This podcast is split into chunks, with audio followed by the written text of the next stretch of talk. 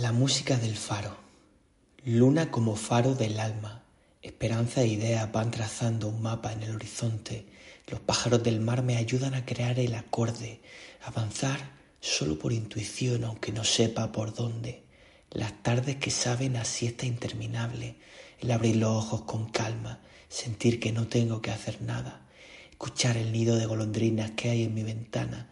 Recoger caracoles para ir a pescar en la noche no recordar el sonido de los coches, salir a la ventana y oler el mar, sal que entra en mi sistema para limpiarme y poder dejar atrás, inhalar y exhalar la vida en un profundo respirar, tomarme un café con mi amigo, bajar a la playa a las siete de la tarde, quizá la vuelta se me hace más difícil cuando he disfrutado realmente de mi tierra, lágrimas que brotan de esta mezcla blanca de melancolía y tristeza, con alegría y entereza.